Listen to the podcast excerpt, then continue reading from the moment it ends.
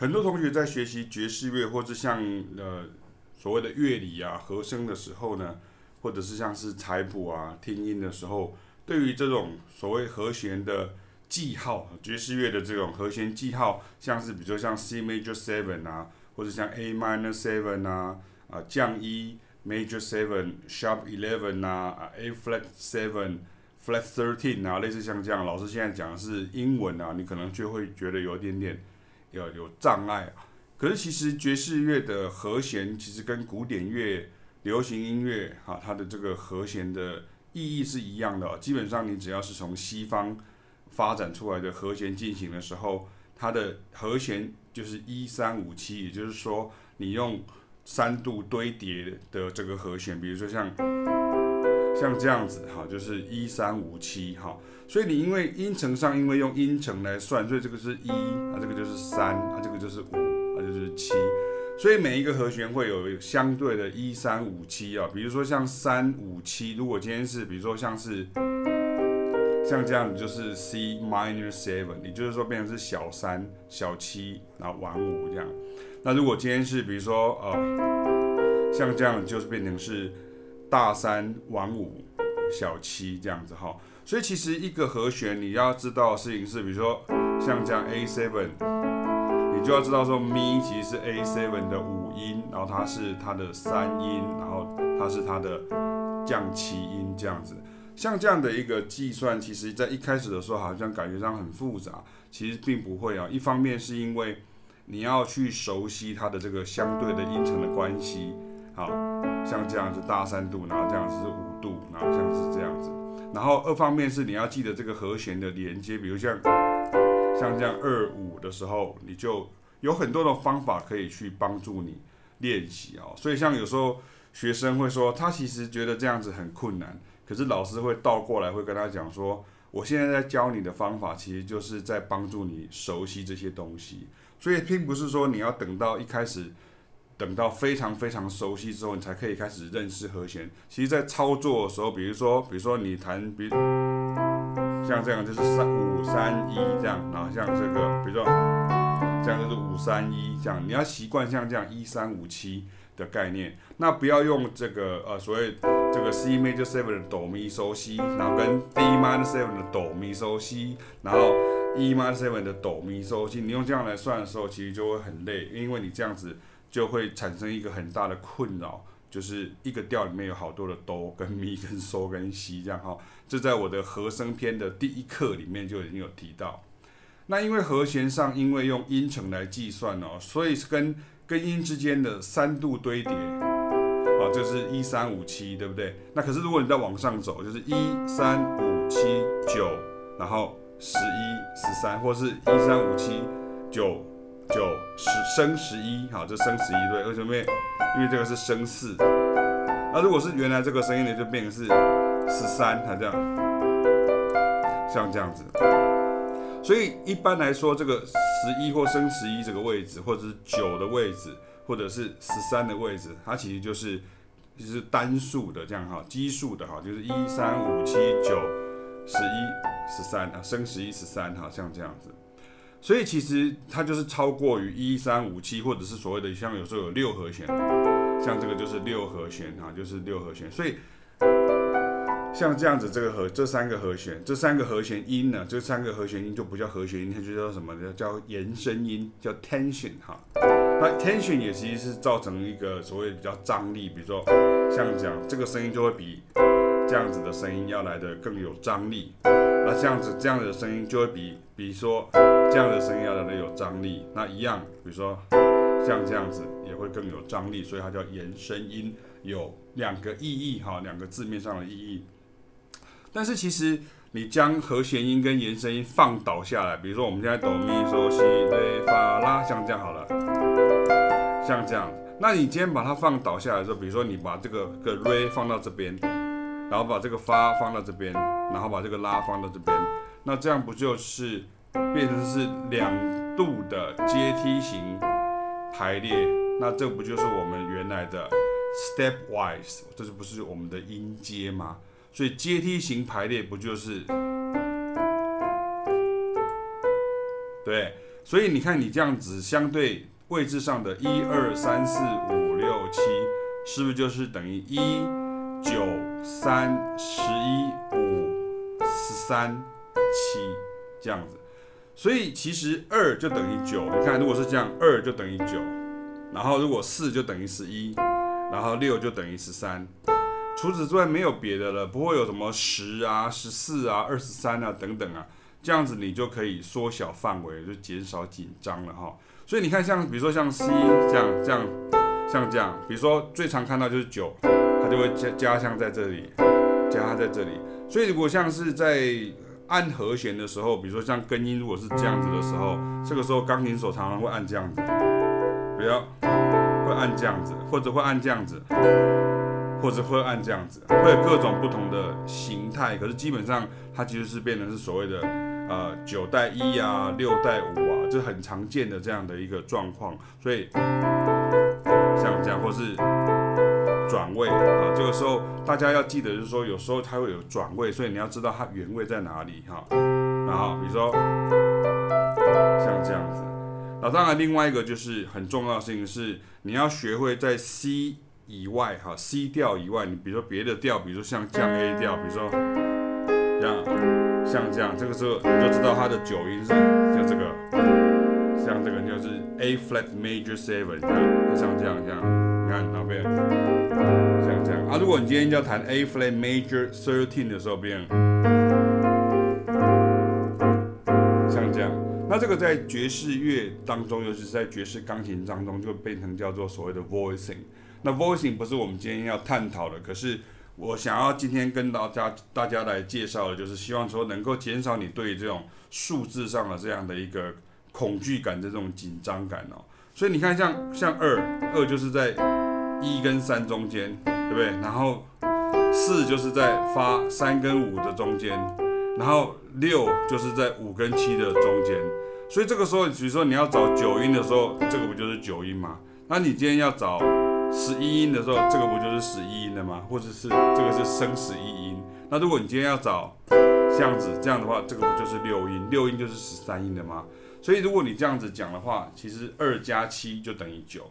所以九减七就等于二，对不对？那所以今天是这个四加七就等于十一，所以十一减七是不是等于四，所以 呃六加七就等于十三，所以十三减七就等于六。所以这样子不是就很快？所以比如说，假设你今天是 D D major 的九音，那是不是这样？它就是隔壁的九音，就是二音，就在这里。当然它会弹比较高，或者弹会弹在这里，不一定这样。可是至少会帮助你比较快找到。所以 D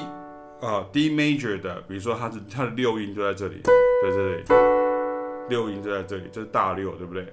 好，所以在和弦的。样态当中呢，其实也不是任意的和弦都会加上任意的延伸音啊。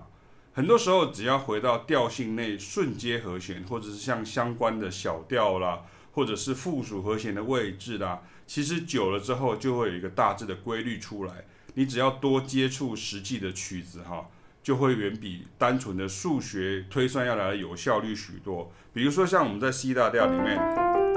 比如说第一个和弦，如果我们听到，比如说这个和弦里面有六级，像 A minus seven，像这样的和弦的时候，你看 A minor seven 的时候，它的九音就是这个，也就是它这个九音就是它原来的调性里面的这个呃七音哈，它这个一二三四五六七，你看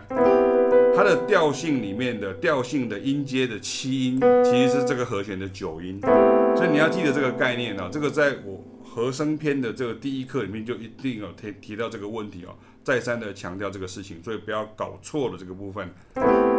哦，所以如果你今天是是这样的话，比如说这样假设，比如说你是 A minor，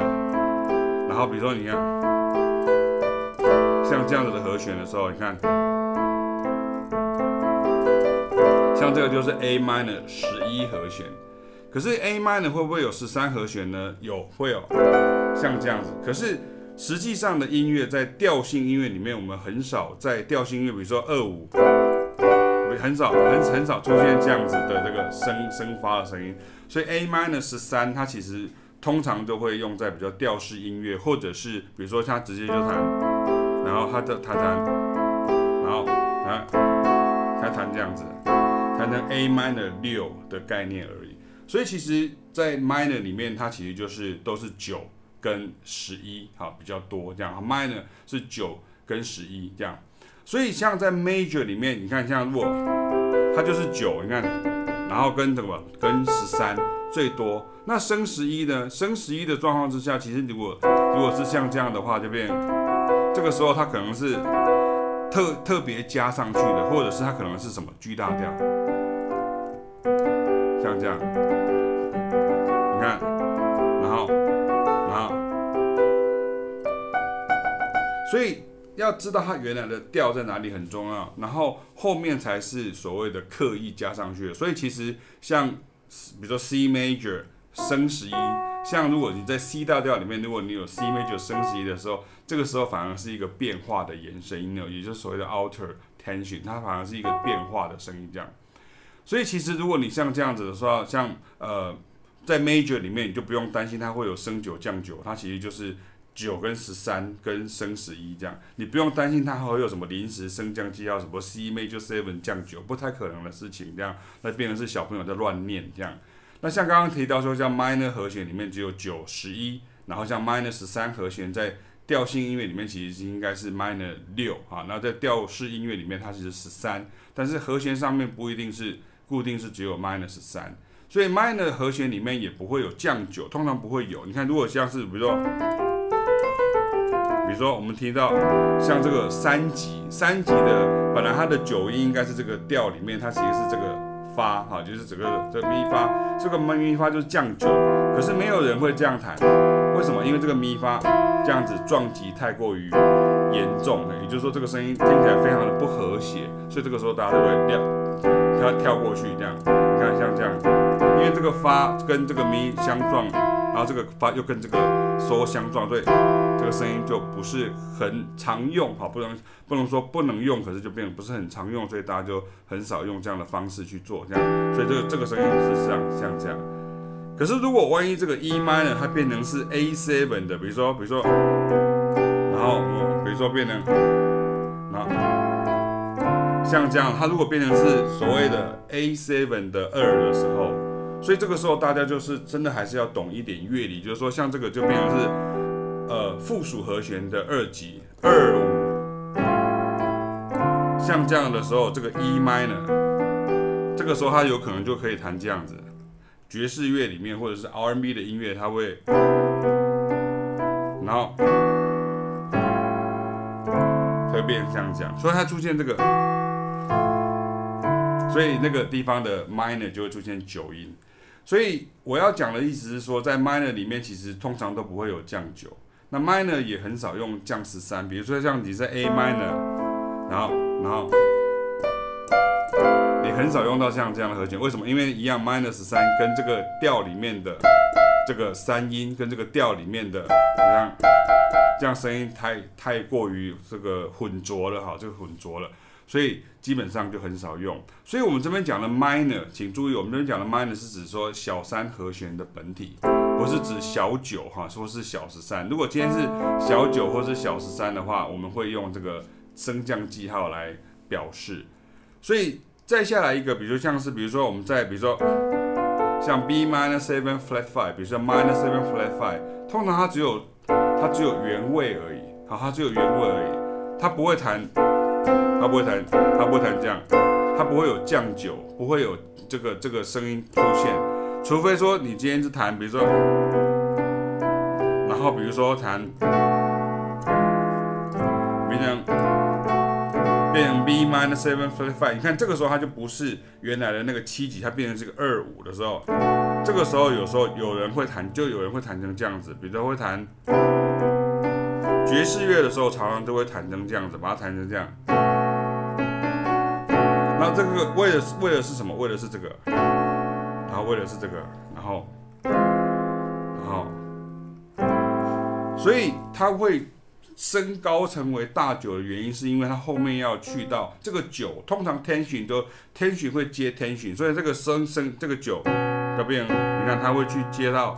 E seven 的降十三，所以你看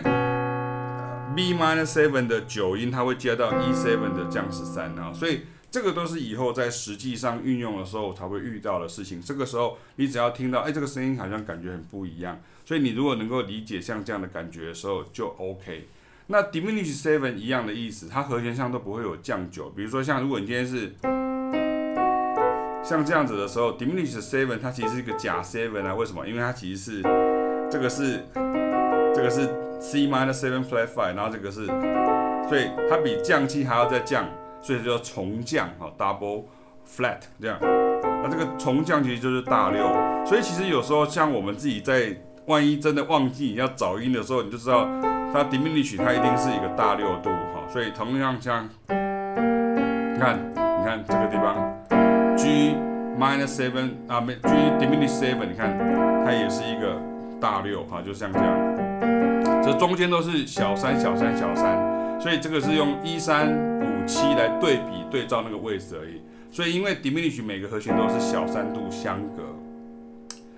所以呢，其实呢，你在和声乐理当中讨论最多的，其实反而是属和弦的各种组合啊，也才会出现所谓的降九升九降十三啊十三升十一，甚至像是 sus four，比如像你常听到，比如说，比如说常听到，比如说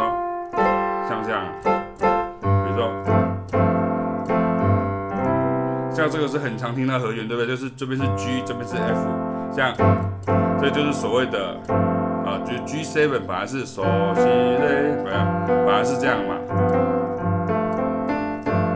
那边边边，它就弹成这样子，也就是没有没有这个三音的这样，这个很常听到的这个和弦，不管你今天是在五级啊，回到一。像或者是你今天在，比如说你要弹，比如说你要弹，比如说像这个，比如说呃，比如说这种和弦也很常见啊，就是所谓的 dominant se，呃 dominant，呃 seven sus four，也就是所谓的属九哈，dominant nine sus four 和弦，你看它就是像这样子，就是呃像这样。可是你不用太担心，就是久了之后你就会习惯像这样子的东西。所以像属和弦里面常听到，比如像 G seven。然后，比如说，这最常听到的就是，如果你今天是弹像这样的位置的时候，你看这个是一，然后七，然后这个是三，这个时候你看我的九在这里，你看，所以这个九就是什么二，然后这个咪就是什么六，你看就这样子，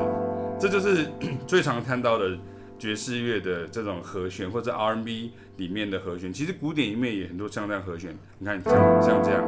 那所以像这个 G seven，这个时候这个时候就叫做什么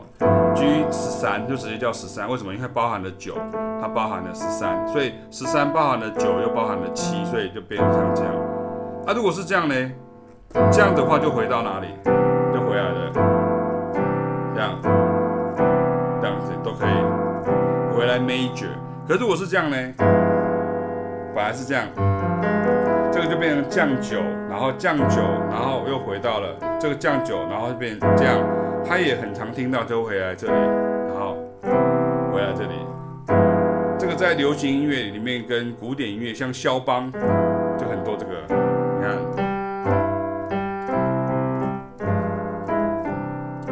你看这样。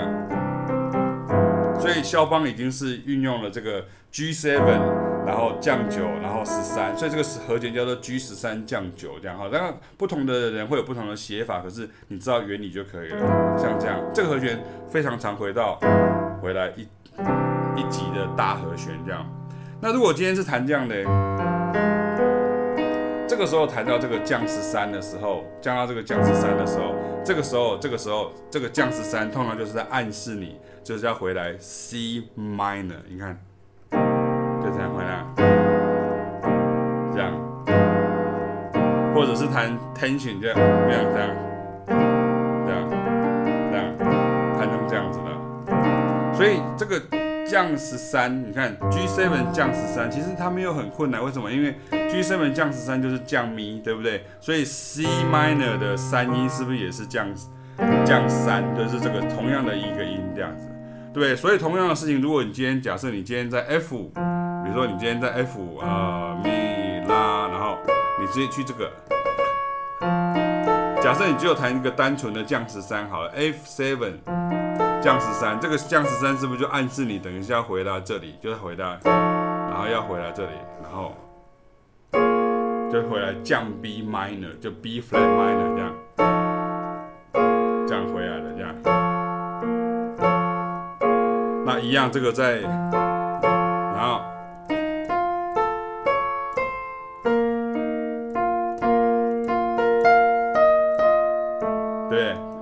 肖邦的这个叙事曲，一样。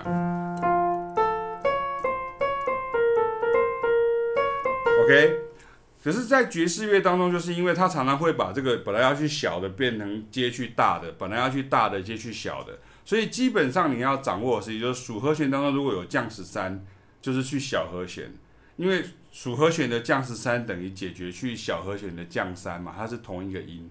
那如果属和弦当中有降十三啊，有降十三，刚刚讲过。那如果有十三呢？那基本上就是去大和弦或者是属和弦，因为属和弦的十三等于解决去的大和弦或属和弦的三。这基本的逻辑，你就可以理解这个基本的声音在这里。所以，如果你看到一个属和弦，它就代代表了它有它有这个声音的时候，然后它就是去小和弦这样。所以，古典音乐跟流行音乐里面已经有很多这样的例子。可是爵士乐只是它比较变化多端的事情，是它会刻意去追求这种比较辣度的表现，所以它就常常会去要去小的接去大的，比如说它可能会，比如说会，比如说呃，比如说，然后，还会还会解决它。可是问题是，这个其实在古典乐也很常见，比如说像皮卡蒂终止，比如说小的去大的，或者是大的去小的，或者是比如说，比如说像你谈到，比如说像这样子，所以音乐的可能性就从这边会跑出来，这样，比如说像很常听到一个 G seven 的句子，比如说平常你看一个 G7，它你可能听到什么？它本来应该是这个所谓的 Crimea River 这个句子。啊，就是他在 G7 上面，他弹一个降 A minor 的，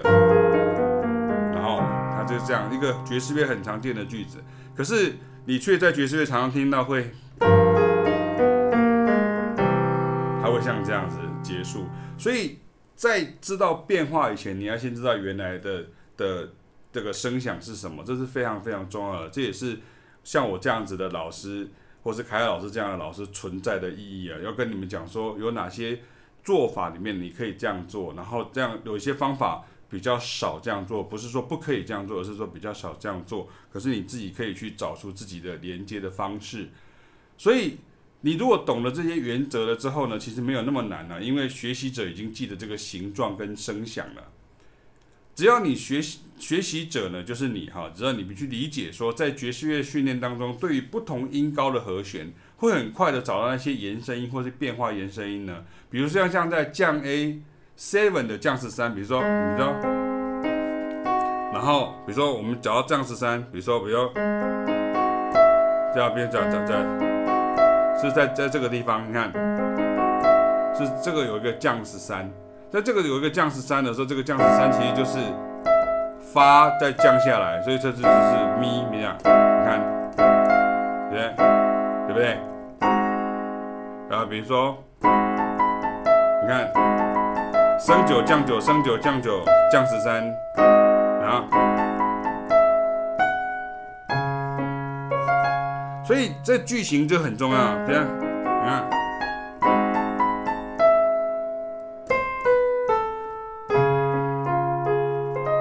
所以，为什么在爵士乐当中常会训练这些句子跟这些和弦的连接，而不是音阶跟和弦的连接？句子 （vocabulary） 你的 phrase 跟这个和弦的连接，其实是非常常用的，非常常见见到的。你不用说啊，我怕会反复或是重复别人的句子，不用担心哦。一般的观众他听不出来，他只知道说你这个声音用得很好听，很有爵士乐的感觉。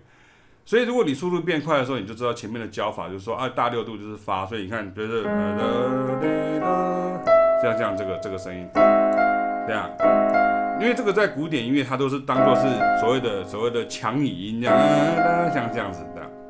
那另外一个做法是，比如说像在 A flat seven 降四三当中，它有时候这个 A flat seven 降十三，它其实有时候是 A flat seven 升五，也就是你看。像这个也是这个声音，你看，你看就变成这样，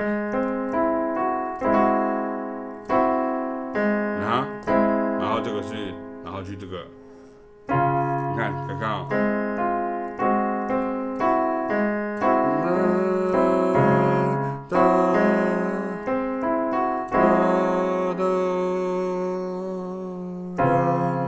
解决了对不对？所以其实如果你这个时候把把这个五音升高，它直接得到了 A flat seven 升五，其实就是差不多就几乎都等于 A flat seven 降十三这样。所以这个时候这个时候像比如说像 Sonny Rollins 这样像爵士乐萨克斯风大师，他就会弹这样子，他就会吹这样子，然后然后去这个像这个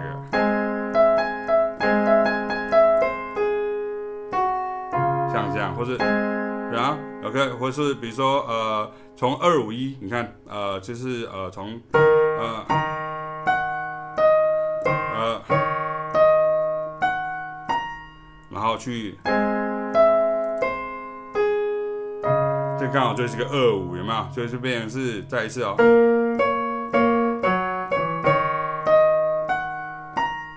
然后去这里。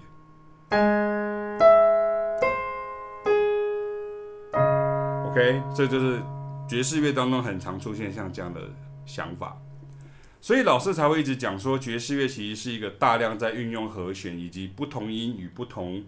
这个样态的这个和弦之间产生不同声响的音乐风格，跟化学很像。但是你如果化学真的很厉害，你就不可能说你只会背这个化学元素周期表，什么铜铁锡基乙烯鈽它它它像像这样子哈，我自己背不起来这样哈。而是像我看过一部老的电视影集，叫做《百战天龙》啊，的主角叫马盖先的哈，这是就透露我的年纪哈。就是你会把这个化学应用上去，在你的实际生活当中，比如说你透过实作，你就大概知道说，哦，你把这个漂白水加上什么样的溶剂就会爆炸，或者是什么加上什么之后，它就会产生一个浓雾，它就可以逃脱这样，或者是它把这些东西混在一起就会产生一个什么样的效果，因为它会知道这里面是个什么什么碳酸氢钠，这是一个什么二氧化硫，加加上一个什么氢酸钾，什么钠酸钙什么，它知道这个。东西加起来是会有这个效果，